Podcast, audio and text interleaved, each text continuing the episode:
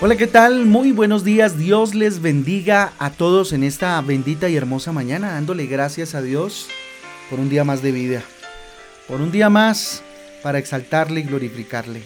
Terminando esta semana maravillosa, la primera semana del año, donde de seguro ya empezamos a ver la mano de Dios. Con ustedes, su pastor y servidor, Fabián Giraldo, del Ministerio Transforma, yo les doy la bienvenida a este espacio devocional donde juntos somos transformados, renovados por la bendita y hermosa palabra de Dios, a la cual le invito como todos los días en Juan capítulo 5 y Jeremías 14. Juan capítulo 5, Jeremías 14 y en nuestra guía devocional Transforma va a encontrar eh, unos títulos eh, muy interesantes y unos versículos que nos ayudarán a meditar, a reflexionar durante el día. Muy bien, les invito entonces a que vayamos de una vez a Juan capítulo 5, donde nos vamos a encontrar con unos temas bien interesantes, el paralítico de Bethesda, eh, la autoridad eh, del Hijo de Dios, de Jesús, ¿verdad? Y el llamado a ser testigos, a ser testigos de Cristo. Muy bien, yo les invito a que analicemos el día de hoy o reflexionemos más bien, escuchemos la voz de Dios a partir de la situación del paralítico de Bethesda. ¿sí?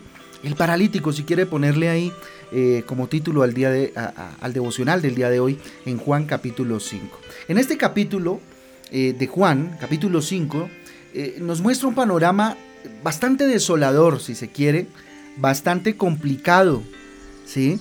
de una multitud de enfermos, de ciegos y, y de paralíticos. Mire lo que dice el versículo 3.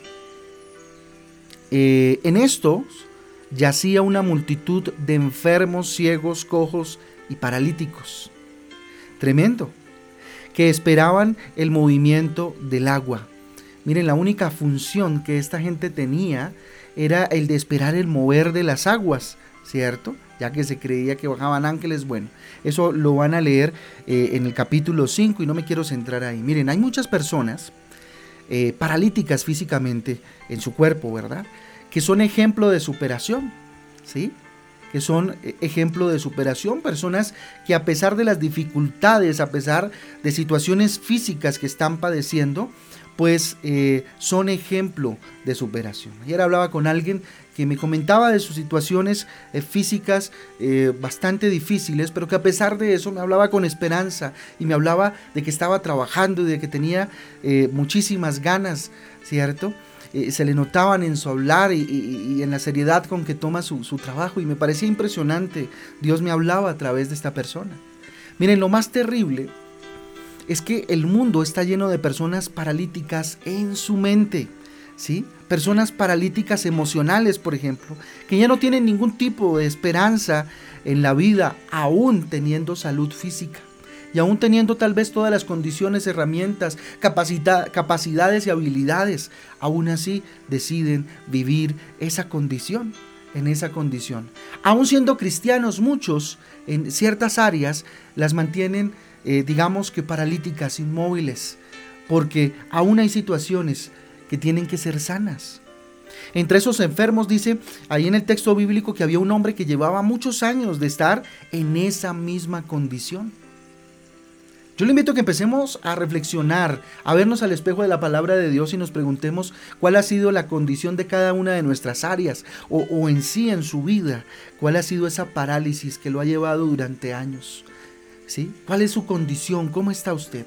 Versículo 5 dice, y había allí un hombre que hacía 30 años estaba enfermo. Estaba enfermo. Hasta que un día, miren, este hombre tuvo un encuentro con Jesús. ¿En cuántas áreas de nuestra vida hace falta ese encuentro con Jesús? ¿A cuánto nos falta ese encuentro sanador con nuestro sanador, con nuestro médico por excelencia, nuestro médico amoroso, que sane esa área emocional, que sane inclusive esa área física, ¿por qué no? O esos pensamientos. ¿Mm? Hasta ese día ese hombre había estado enfermo y llevaba 38 años. Y le hizo una pregunta a Jesús que parecía algo ilógica. Y al leerla usted, si ya lo leyó, pues me imagino que ya se sorprendió. Si lo va a leer, se va a sorprender en el versículo 6. ¿Sí? Una, de verdad, una, una pregunta bastante ilógica, teniendo en cuenta que se la estaba haciendo una persona que llevaba años en este estado, ¿cierto? Y que estaba esperando con ansia un milagro. ¿Sí? El versículo 6, vamos a leerlo, dice, cuando Jesús lo vio acostado y supo que llevaba ya mucho tiempo así, le dijo, ¿quieres ser sano? Tremendo. ¿Cómo no va a querer ser sano, verdad? La respuesta es, por su, es, es, obvia, sí. La pregunta eh, eh, eh, es, es bastante complicada de entender. ¿Cómo así quiere ser sano? Miren, hay muchas personas que no quieren ser sanas. Hay muchas personas que a pesar de saber que lo que está haciendo está mal, está afectando su vida, no quieren ser sanas. Jesús le hace la pregunta porque hay muchas personas, insisto, paralizadas por sus propios prejuicios. Quieren eh, eh, tal vez recibir, pero no les gusta dar, por ejemplo. Este es un mes, por ejemplo, de dar. Lo primero, lo mejor a Dios. De entregar lo mejor a papá Dios. Lo primero de este, de este año, lo mejor de este año, entregárselo a Él mis mejores oraciones, mi, mejor actitud, ¿cierto? Y entregar a Dios las primicias, que es lo que eh, de alguna manera eh, en este año celebramos, ¿cierto? En este mes, perdón, celebramos, entendiendo que Jesús fue la primicia redentora, la primicia salvadora. Miren, hay personas que no quieren soltar lo viejo para ganar algo nuevo. Viven aferradas a lo viejo. ¿Cómo está su armario lleno de ropa vieja? Que ni se pone? ¿Cómo está su casa llena de cosas viejas que tal vez ni sirven? ¿No será tiempo de empezar este año con cosas, eh, eh, eh, quitar esas cosas viejas, soltar esas cosas viejas para darle espacio a cosas nuevas? ¿No será que su corazón aún está lleno de cosas viejas? de las cuales hay que soltar. ¿No será que Dios está dando oportunidades nuevas a lo cual hay que soltar las cosas viejas, la comodidad, o la vida o el estilo de vida que estamos llevando, porque Dios nos quiere dar algo mejor. Cristo quiere que soltemos lo que tenemos del mundo para tomar lo que Él nos ofrece definitivamente, como lo que le ofreció a este paralítico. Ahora, ¿por qué llega la parálisis en el alma? ¿Por qué llega esa parálisis en nuestras emociones? ¿Por qué llega esa parálisis en las diferentes áreas de nuestra vida? Primero, por las excusas. Miren, los seres humanos somos expertos en buscar culpables para lo que nos pasa a nosotros, para las decisiones malas que tomamos, ¿cierto? Las excusas no nos dejan avanzar, los argumentos es que fue que, que fue que, eso no nos deja avanzar. Versículo 7, mire lo que, lo que dice, Señor, Señor, le respondió el enfermo, no tengo quien me meta en el estanque cuando se agita el agua, y entre tanto yo voy otros descienden antes que yo. Ese era el argumento, esa era la excusa para no ser sano, para no haber experimentado sanidad. ¿Por qué llega la parálisis a nuestra alma y se apodera de ella? Por la falta de decisión. ¿Mm? Por la falta de decisión muchas veces llevado por la inseguridad, por la duda. Versículo 8, Jesús le dijo, levántate, toma tu lecho y anda. Mire, el dejar una vida de parálisis emocional es nuestra decisión. Está en su, está en su poder de alguna manera el decidir dejar esa vida de parálisis y tomar el brazo, tomar las manos de Jesús. Las manos de sanidad. Muchas personas tal vez se han resignado, se han conformado, se han acomodado en lo que está pasando en su vida. Pero Dios está dando una nueva oportunidad. Jesús te está invitando a que te levantes tomes tu lecho y andes, y andes, y hueles. Versículo 14. Después le halló Jesús en el templo y le dijo, mira, has sido sanado, no peques más, para que no te venga alguna cosa peor. Este punto es importante. ¿Por qué llega la parálisis eh, eh, eh, en el alma? ¿Por qué llega? Por nuestros constantes errores. Ojo con los errores. Es necesario arrepentirnos. Mira, cambia de dirección. Dejar de hacer aquello que daña nuestra vida es la mejor decisión. Deja de hacerlo. Enfócate. Enfócate en buscar al Señor. Mira lo que le dijo Jesús. Mira, has sido sanado. No peques más para que no te venga alguna cosa peor. Dejemos de pecar. Aquí es claro Jesús. Y claro está haciendo con cada uno de nosotros en este devocional y en esta mañana. Deja de pecar, deja de hacer lo desagradable a Dios, para que te vaya bien y no venga algo peor. Versículo 17. Y Jesús, y Jesús les, les respondió, mire, mi Padre hasta ahora trabaja y yo trabajo. Mire, la pereza, la pereza, trae parálisis a nuestra alma. Hay cosas que, que, que no dan espera, que deben ser ya. Es necesario actuar, actuar de manera oportuna y diligente. ¿Cuánta pereza tal vez hay en tu vida? ¿Mm? Te da pereza dejar ciertas cosas. ¿Mm? Tremendo. ¿Por qué llega la parálisis al alma? Por querer hacer solo lo que eh, nos conviene a nosotros. Mire el versículo 30. Mire lo que dice el versículo 30. No puedo yo hacer nada por mí mismo. Está hablando Jesús. Según oigo, así juzgo y mi juicio es justo, porque no busco mi voluntad, sino la voluntad del que me envió, la del Padre. Miren, es necesario someternos a la voluntad de Dios. Qué importante es que en cada decisión no pensemos en lo que nos conviene, sino en agradar a Dios. ¿Mm? Es necesario entonces someternos a la voluntad de Dios y también pensar en el beneficio a los demás, en cuánto beneficia cada decisión que tomo a mi entorno familiar, a los que están más cerca, hasta qué punto si voy a ser canal de bendición para los demás, para aquellos a quienes amo y a quienes no también. Tremendo. Versículo 35, mire lo que dice. Él era antorcha que ardía y alumbraba, y vosotros quisisteis regocijaros por un tiempo en su luz. Punto importante aquí, no ayudar cuando podemos hacerlo, sino todo el tiempo. Para Jesucristo también es pecado cuando sabiendo hacer lo bueno no lo hacemos. Ojo con eso, Santiago capítulo 4, versículo 17 dice, y al que sabe hacer lo bueno y no lo hace, le es pecado. Pecar por omisión, por, no sé, sabiendo hacer, sabiendo que no se debe hacer o sabiendo que debe hacer lo bueno, no lo hace, eso le es contado por pecado. Y eso trae parálisis a nuestra alma, parálisis a nuestra vida. ¿Sí? Muy bien, versículo 39. Mire lo que dice, importantísimo este versículo, subráyelo. Escudriñad las escrituras porque a vosotros os parece que en ellas tenéis la vida eterna y ellas son las que dan testimonio de mí. Ojo con eso importantísimo. Para no tener parálisis en nuestra alma, no dejarse guiar por la palabra de Dios trae parálisis a nuestra alma. Hay muchas personas paralíticas, paralíticas totalmente, porque no les gusta dejarse guiar por la palabra de Dios. Siempre lo creen saber todo y no permiten que la palabra de Dios les guíe. ¿Sí? Miren, hay muchas cosas a las cuales nos aferramos y las abrazamos y nos aferramos y no queremos soltarla.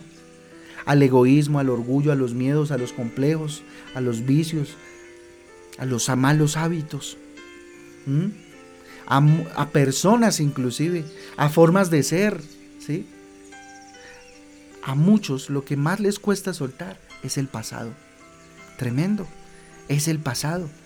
Pregúntese cómo está usted hoy frente a esto que hoy estamos hablando.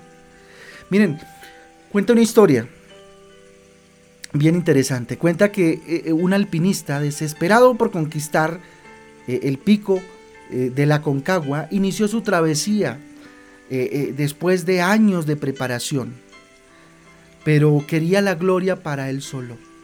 Por lo tanto, entonces no subió con compañeros, subió solito. Se fue solito a esta aventura. Y empezó a subir efectivamente, ¿cierto? Y se le fue haciendo tarde y más tarde, pero él seguía subiendo empeñado en su, en su, en su meta. Y no se, no se preparó inclusive para acampar, sino que decidió seguir subiendo. Se, decidió llegar a la cima y oscureció. Obviamente se hizo de noche, la noche cayó con gran pesadez ¿cierto? Obviamente en una, en una cumbre como esas, en la altura de esa montaña, ¿sí? Ya no se podía ver absolutamente nada, todo era negro, cero visibilidad, no había luna, no había estrellas en esa noche, estaban cubiertas pues por las nubes, ¿sí? Subiendo por un acantilado, ya más adelante, ¿sí? A solo casi 100 metros de la cima, se resbaló y se desplomó por los aires.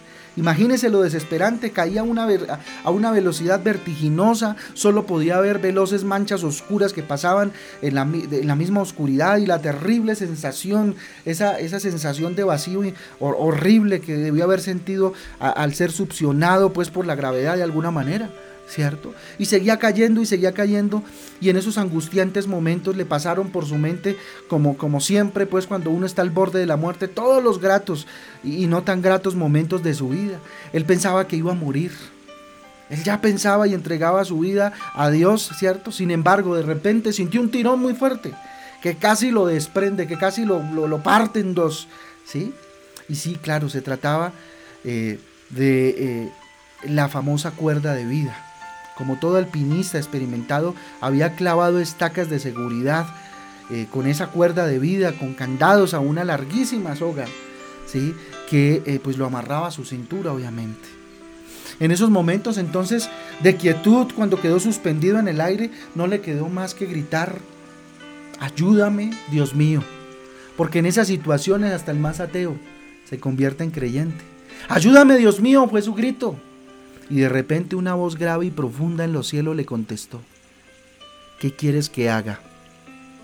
Obviamente este le contestó sobresaltado, sálvame, Dios mío, sálvame. A lo que la voz de Dios le contestó, ¿realmente crees que te pueda salvar? A lo que el alpinista respondía con, con toda ansiedad, por supuesto, Señor, sálvame, por favor, sálvame, dime qué hago. A lo que la voz de Dios le contestó, entonces corta la cuerda que te sostiene. Ahí, en ese instante, hubo un momento de, de silencio total y de quietud. El hombre se aferró más a la cuerda y dudó en su corazón de hacer lo que para ese momento ya era una voz que dejó de ser la voz de Dios para él como para convertirse tal vez no sé en qué cosa porque lo dudó y se aferró a esa cuerda como nunca se había aferrado a nada. Cuenta el equipo entonces de rescate que al otro día encontraron colgado a un alpinista congelado, muerto, agarrado con toda su fuerza, al parecer así murió, con las manos a la cuerda, a tan solo dos metros del suelo, a tan solo dos metros del suelo. Tremendo, ¿no? ¿Qué cosas te, te están eh, convirtiendo en un paralítico? ¿Qué cosas te están convirtiendo en un paralítico? ¿A qué te has aferrado que no te deja avanzar? ¿Cuál es esa cuerda de la cual Dios te está diciendo, ya, suéltate, suéltate? Y no has podido. ¿Será tu pasado? ¿Será el orgullo? ¿Será el egoísmo? ¿Será ese pecado que cometiste o ese pecado que aún cometes ahí? A la sombra de, nadie, que nadie te ve, pero Dios sí te está viendo. El depender de tu propia fuerza tal vez.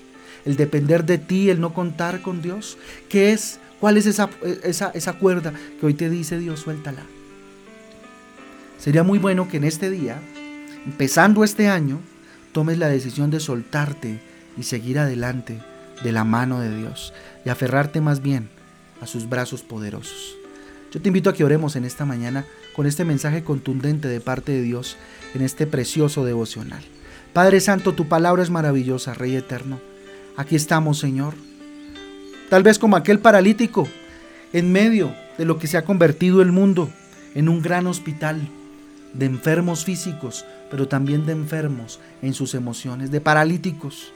Señor, ¿cuáles son mis argumentos? Tú los conoces. ¿Cuáles son mis excusas? Tú las conoces, Señor. Tú sabes que me ha faltado decisión, que he tenido dudas. Claro que sí, dígale Señor, tú lo sabes, pero eso estoy aquí, dígale. Tú sabes cuál es la parálisis, Señor. Y si usted puede mencionarla en este momento, dígale Dios, tú sabes cuánto orgullo hay en mi corazón. Señor, tú sabes cuánto dolor hay ahí. Padre Santo, tú sabes los constantes errores que he cometido. Hoy me arrepiento de corazón y pido, hoy me arrepiento de corazón y pido dirección, dígale. Señor, necesito abandonar la pereza que me ha hecho vivir. Bendito Dios, acomodado, acomodada. No soy diligente, perdóname. Siempre quiero hacer lo que me conviene, bendito Dios, lo que a mí me place, nunca pregunto cuál es tu voluntad. He sido un egoísta que he querido vivir para mí. Que mi vida y que mis actos solamente, bendito Dios, me beneficien a mí, no a los demás. Y si algo, pues que los beneficie, pero a mí no me importa. Si es eso, dígaselo con todo el corazón, abra su corazón a Dios. Padre, solo ayudo cuando tengo, solo ayudo cuando me place.